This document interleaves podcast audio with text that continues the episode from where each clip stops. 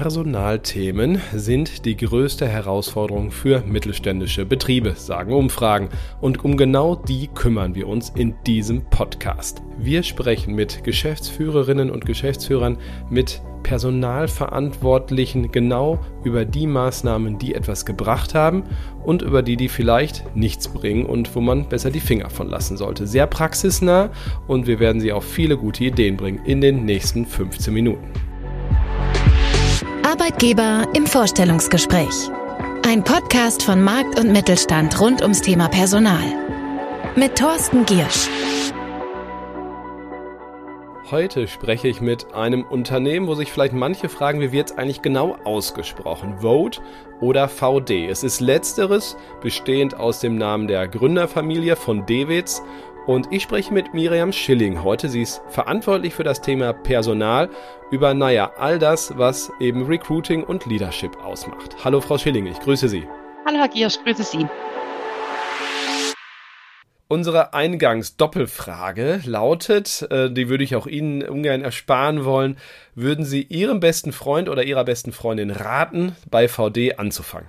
Natürlich würde ich das machen. Ähm, würde ich vor allem machen, weil ich gerade so, meine Freunde sind alle gerade in Familienphase, so Familiengründung und kleine Kinder und ich glaube, VD ist ein Arbeitgeber, wo man als ganzer Mensch sein kann. Das heißt, nicht nur zum Arbeiten hingeht, sondern auch mit allem anderen, was dazugehört. Und deswegen würde ich das auf jeden Fall meinen Freunden raten. Und wofür würden Sie sie ihnen, naja, Sie warnen, wenn Sie bei VD anfangen? Ich würde Sie warnen, ähm, dass, dass man in den Sog von äh, Sinnhaftigkeit vielleicht zu sehr reingezogen wird. Also wir beschäftigen uns mit so viel relevanten Themen gefühlt, äh, dass man manchmal so engagiert ist und merkt, ach, es ist doch auch anstrengend, sehr engagiert zu sein. Also man kennt ja den, wenn man für etwas brennt, muss man aufpassen, nicht zu verbrennen. Und das würde ich da vielleicht sogar auch mit reinnehmen, weil ähm, das ist schon, man braucht manchmal ein bisschen Abstand dann auch zu ein paar Themen. Verstehe ich. Sog von Sinnhaftigkeit, erklären Sie das mal ganz kurz. Also was macht Sie auch als Kleidungshersteller besonders? Wir stellen ja Produkte her, äh, nachhaltige Outdoor-Produkte, ähm, die auch im Alltag zum, zum Gebrauchen sind. Und wir beschäftigen uns aber sehr, sehr viel äh, mit dem Thema, wie wirtschaften wir, ähm, was nehmen wir, welche Ressourcen verbrauchen wir, welche Ressourcen müssen wir zurückgeben, wie können wir nachhaltig wirtschaften, ähm, wie können wir, wir beschäftigen uns mit Gemeinwohlökonomie. Ähm, und es sind doch auch viele komplexe Themen, wo man merkt, dass unsere Wirtschaft in ein paar Sachen einfach da noch nicht ist. Und ähm, man stößt da immer mal wieder an seine Grenzen und das macht es anstrengend, weil klar, wir sind Pionier, glaube ich, in vielen Themen, vor allem jetzt auch im Mittelstand und in der Textilindustrie. Also nachhaltig zu sein in der Textilindustrie ist gar nicht so einfach. Also ist ja eigentlich eine sehr schmutzige Industrie und wir haben für uns so gesagt, okay, wir sind echt Teil des, eines großen Problems auf dieser Welt und wir möchten auch Teil der Lösung werden. Wir sehen uns verantwortlich. Und ähm, da sind so viele Themen, äh, mit, mit denen man sich beschäftigen muss. Und ich glaube, man muss auch immer gucken, dass, dass man bei ein paar Sachen dann auch mal sagt, okay, jetzt lassen wir es so, wie es ist, oder ich, ich widme mich dem jetzt nicht. Gerade sind ja jetzt wieder Migration, Flüchtlinge, also sind alles Themen, die, die uns sehr stark beschäftigen und die auch manchmal ein bisschen auf die Nieren gehen und wegen dem so der, der Sog der Sinnhaftigkeit, da muss man auch aufpassen, glaube ich. Vielleicht ein paar Sätze zu Ihrer Belegschaft. Da wird es ja äh, Jobs geben, die es mehr oder weniger überall gibt. Vielleicht aber auch ein paar besondere, oder? Welche, welche könnten das sein?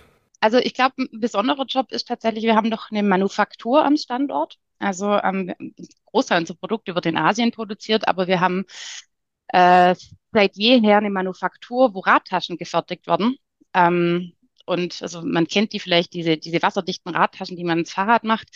Ähm, und das sind Jobs, die, also da bilden wir extra aus, da finden wir gar nicht so einfach Personal. Es sind einfache Jobs, das muss man auch sagen. Es sind jetzt nicht die ITler oder ähm, aber es ist ein besonderer Beruf und vor allem auch, wir haben immer noch näher bei uns. Also wir haben eine Reparaturwerkstatt, wo unsere Sachen ähm, repariert werden.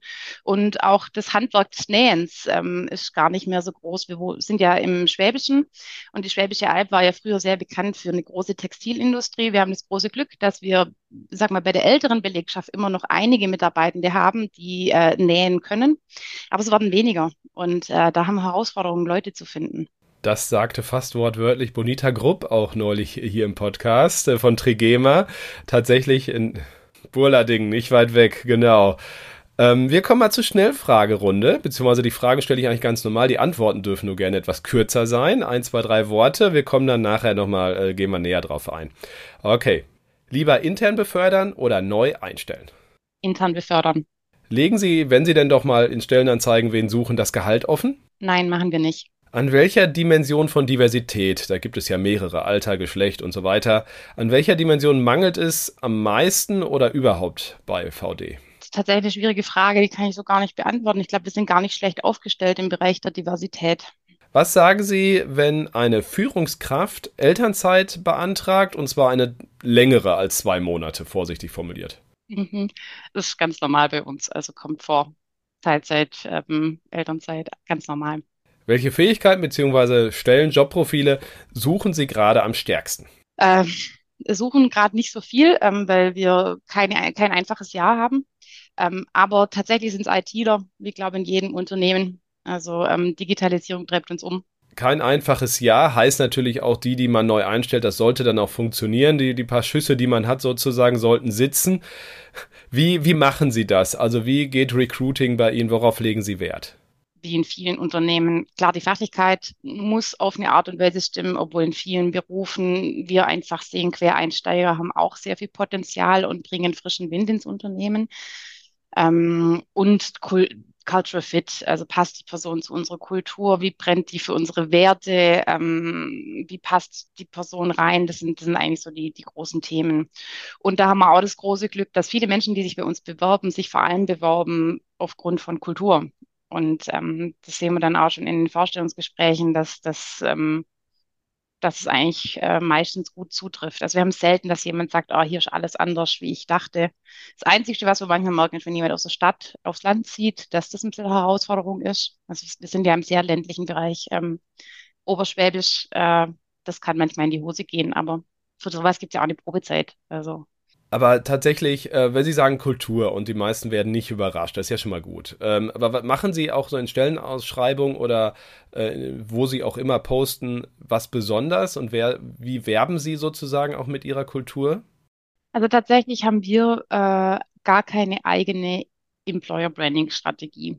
Wir haben gemeinsam mit unserem Marketing, also wir wir tun ja mehrere Dinge. Also einmal posten wir natürlich über Produkte, aber wir posten auch viel über die Art und Weise, wie wir wirtschaften. Und wir haben vor zwei, drei Jahren entschieden, dass wir auch äh, uns zu politischen Themen, also wir haben so dieses politische Haltung, wie positioniert sich VD zu die Dingen, die auf der Welt passieren.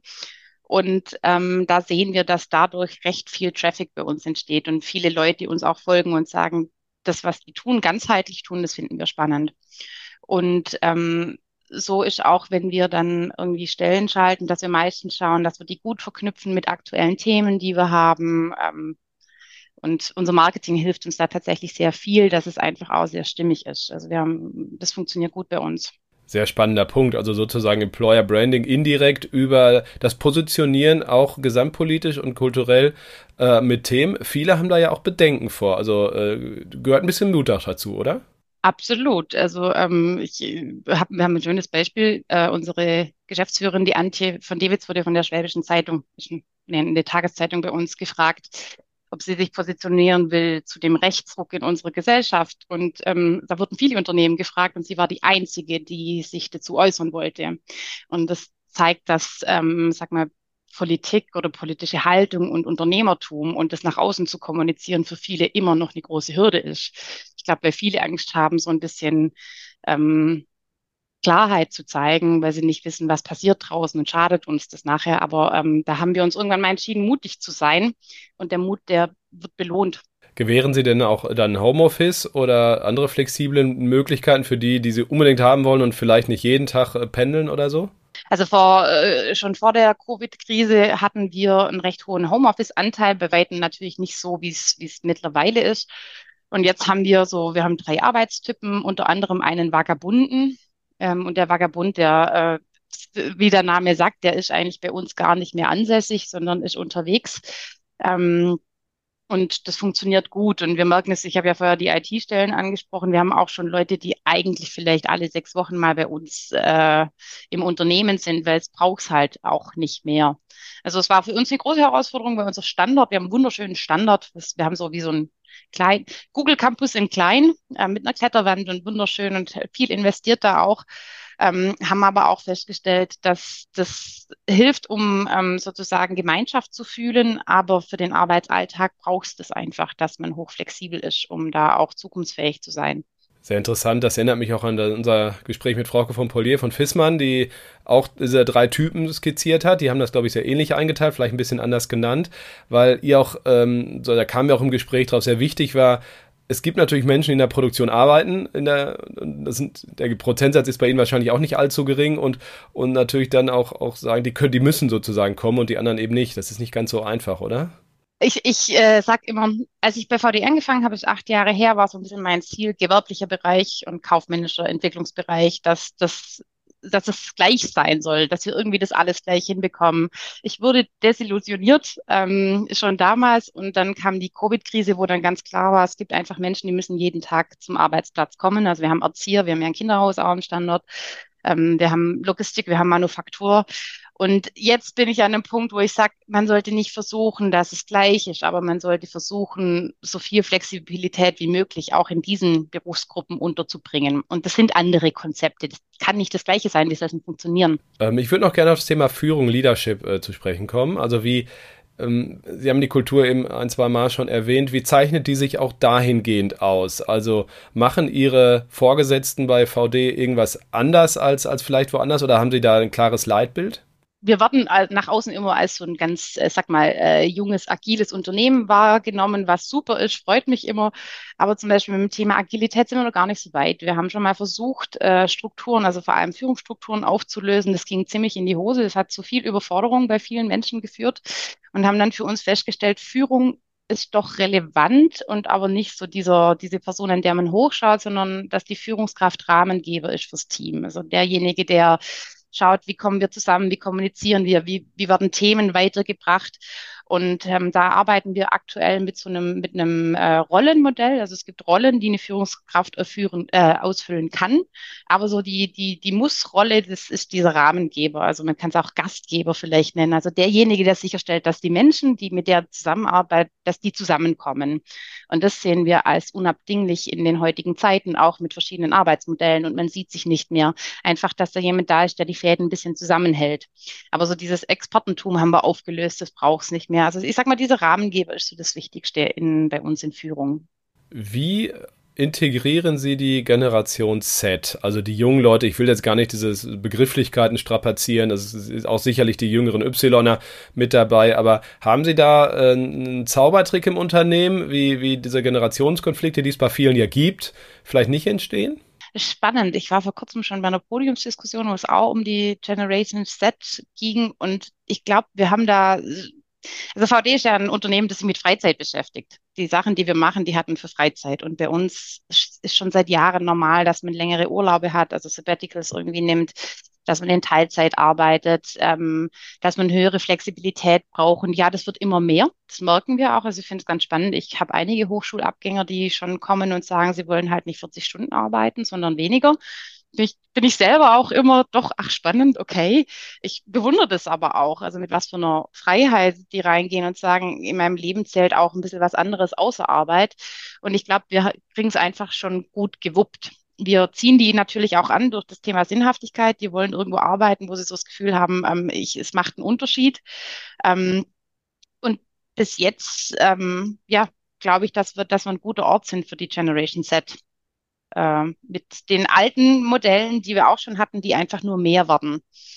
Äh, genau. Zum Abschluss würde ich noch gern fragen, wie startet man bei VD? Also haben Sie Rituale und Abläufe bei ähm, denen, die neu anfangen? Wie startet man bei VD? Also ähm, so in der in der ersten Woche oder in den ersten zwei Wochen fokussieren wir uns vor allem darauf, dass die Person im Team ankommt, also die Führungskraft und das Team äh, nehmen die Person auf und stellen sicher, dass es recht schnell einen Eindruck über das Unternehmen gibt, auch dass man so das ganze, den ganzen Unternehmenskomplex, wir sind so in verschiedenen Gebäuden und so, aufgeteilt. Wir sagen auch immer, dass man sich am Anfang äh, viel Zeit nehmen soll, um nicht gleich ins Detail zu starten, sondern erstmal das große Ganze zu verstehen. Und dann schauen wir, dass wir recht schnell, wir nennen das Get the Spirit, also unser VD, the Spirit of Mountain Sports, ist ja so unsere, unser Kern. Ähm, und da machen wir dann, kommen alle Neuen immer zusammen und dort ist dann die Antje von Dewitz auch da. Also das macht sie auch wirklich immer noch selber, ähm, wo sie dann abholt zu Kultur, zu wie funktionieren Dinge bei uns, was tun wir. Aber das Thema Onboarding ist so never ending. Also wir sehen auch, dass es sich verändert hat und haben da gerade auch ein Projekt am Laufen, wo wir einfach mal gucken, dass wir mit Buddy-Programmen arbeiten, weil wir sehen durch diese, ich bin nicht jeden Tag am Standort, ist es gar nicht mehr so einfach, das äh, gut zu machen. Äh, und da sind wir gerade, wie gesagt, auch nochmal am Überarbeiten, weil wir das auch zurückgespiegelt bekommen haben, so ähm, Covid und nach Covid-Zeit, so hey, da, da könnte mal wieder ein bisschen mehr machen. Und das tun wir jetzt natürlich. Ist schon sehr wichtig, dass die Mitarbeitenden gut ankommen und sich recht schnell wohlfühlen. Miriam Schilling war das für das Thema Personal bei VD verantwortlich. Danke Ihnen, danke Ihnen, liebe Hörerinnen und Hörer, fürs Dabeisein. Sage wie immer, bleiben Sie gesund und erfolgreich. Bis nächsten Dienstag. Tschüss. Wir hören uns nächsten Dienstag wieder. Auf markt- und mittelstand.de slash podcast und überall, wo es Podcast gibt.